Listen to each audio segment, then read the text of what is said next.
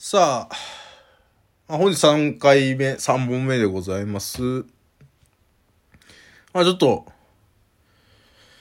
飛ばしていろいろ喋ってたんで、ゆっくり喋って今日終わろうかな。この1分で終わろうかな、みたいな。あそういう感じなんですけど。なその、名古屋、まあ愛知行ってきて、えー、愛知行ってる間も、なんかね、最近あの、バイトとすごい頑張ってて、なんかこう、なんだろうな。うーん。なんで頑張ってんのかよくわかんないけど。なんで頑張ってんのかよくわかんないんだけど、頑張ってて。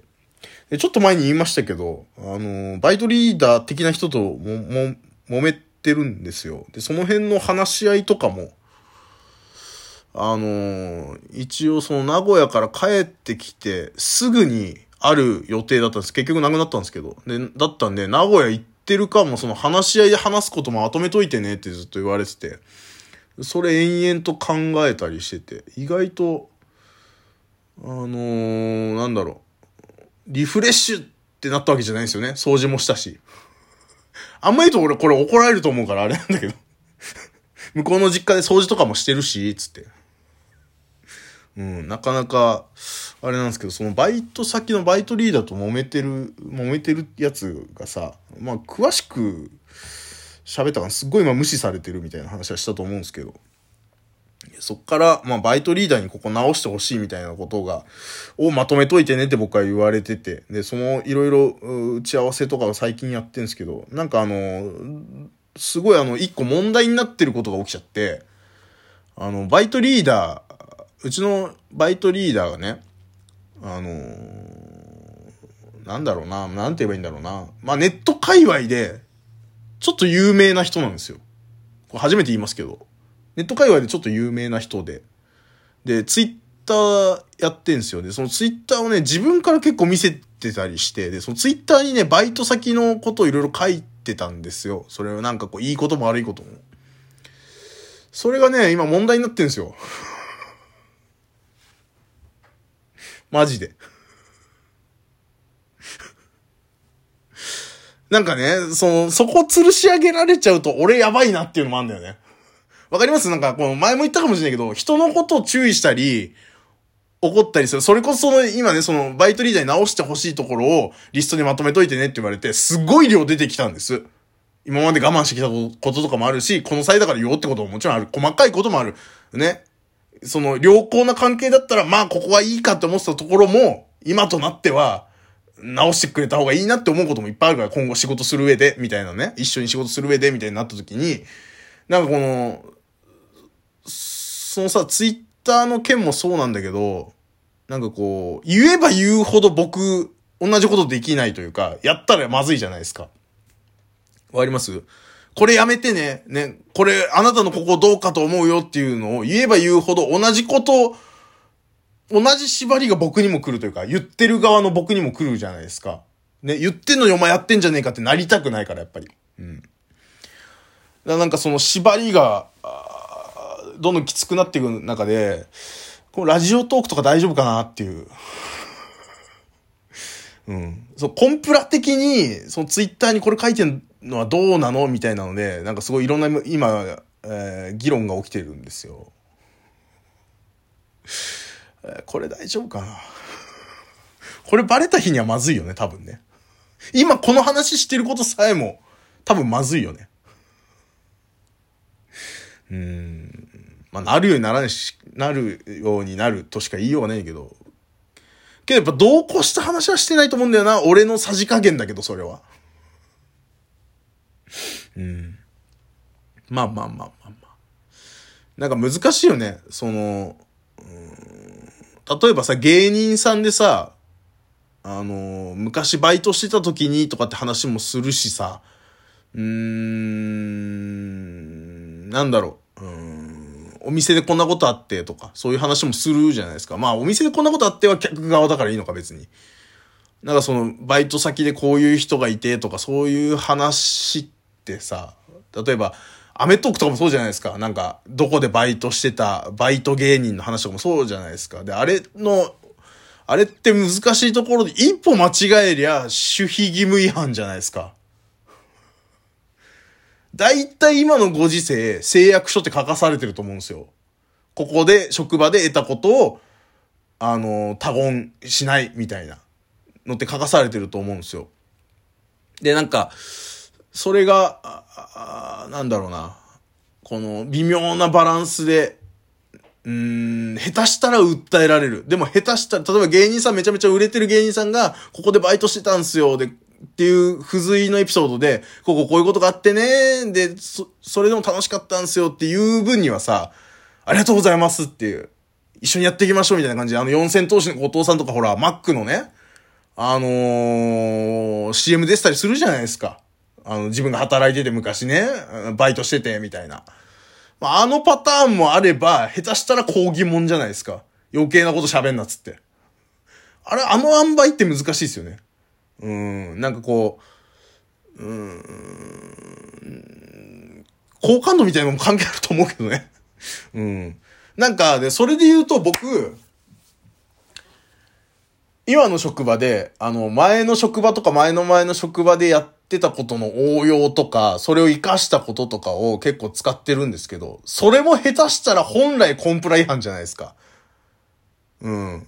なんかこれどうしようかって話した時に、あ、そういう前の前の職場だとこういうことやってたんですけどとか、前の職場だとこういう風にやってたんですけど、あ、じゃあそれいいね、ちょっと借りようか、そのアイディア借りようか、みたいな感じで、この、うん、自分の人生経験を活かして、うーん、話をこう、前に進めるみたいなことってあるじゃないですか。うん。なんかその、それって、アウトっちゃアウトなんだろうなっていう。うん。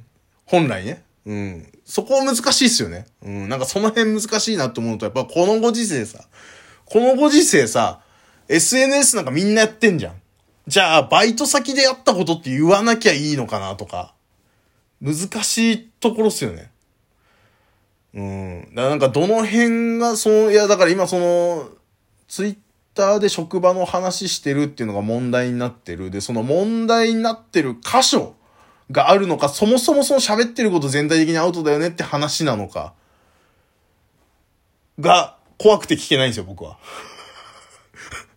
お、俺もあの、捕まる可能性あるから やり玉に上がる可能性あるんで、うん。難しいなっていうね、そういう話ですね。まあでも、いや、でも、自分の中ではこの線引き、ここからここまではいい、ここからはアウトだろうな、みたいな線引きあるけど、まあ、それがさ、ね、自分がセーフと思ってても世の中がアウトだったらね、それはもう芸能界辞める人もいるわけだから、何年ぶりの話だよ、この例え。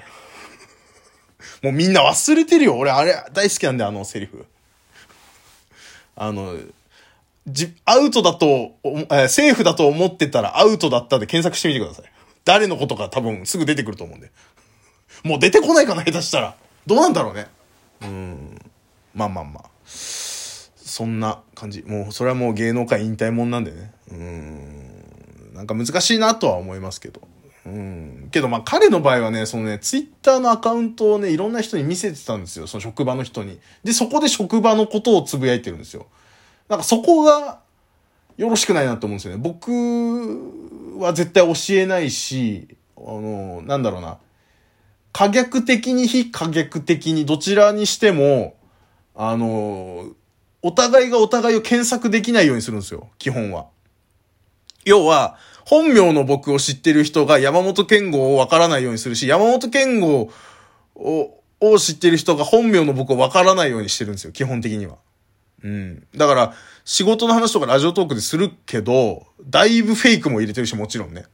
うん。だし、最低限ここは言っちゃいけないだろうなっていうことは隠しつつ喋ったりもするしね。うん。あ、今自己弁護の時間です。すごい今法廷立ってっからこっちは。うん。裁判沙汰だからこんなもん。うん。法廷立ってんすよ今。もう自己弁護してるんですけど。そういうのはしっかりやってるかな、みたいなのはありますけどね。まあ難しいとこですね、このご時世ね、特にね。うん。うん。あれだもん、あの、いや、これは、あ、これは名誉のためですけど、僕郵便局でバイトしてたんですけど、郵便局って個人情報の塊じゃないですか。で、郵便局でバイトしてたので僕2週間ぐらいなんですよ。で、あの、年末年始の方の年賀状をとど、えっ、ー、と、仕分けるみたいなバイトだったんですけど、2時間ぐらい、その、コンプライアンスのビデオ見ましたもんね。そういう日があるんですよ。みんなで、そう、集団で集まって、説明会みたいな。で、そこで、その、こういうことをやっちゃいけません。それこそだからその SNS に、ここで知り得た情報を上げちゃいけませんよ、みたいなビデオを見る時間があるんですよ。そこめちゃめちゃしっかりしてんなって思って。うん。そう、郵便、日本郵政は、そこすごいよね。うん、そこは、そこすごいよねってか当たり前のことなんだけど、当たり前のことしっかりできてんな、みたいなすごい思った記憶がありますね。だから、当時、なんだろう。何も言えないっす。当時の話俺できないっす、だから。うん。守ってるんで、そこを結構。唯一、言、言えることとすれば、班長みたいなのがいて、社員さんがいて、で、あ、えー、今日残業してもらえますか？つって。あ、いいですよ。つって、みんなで。ね、今日、今日もうちょっとだけ残れる人残ってください、みたいな。で、僕はそこで、明日ありますかね？つって。明日はないと思うよ、もう多分、ピーク過ぎたし、みたいな。よかった、つって。あの、炊飯器のその予約、予約の時間が、の設定が、それで変わっちゃうんで、つって。クソ滑ったことあります。知らねえよっていう空気がすごい流れたことあります。それぐらいしか喋れないです、あの2週間のことは。僕の空白の2週間の話ですね、それは。この世から消えてましたから、僕はもう。うん。そんな感じ。また来週コンプラ守って生きていきます。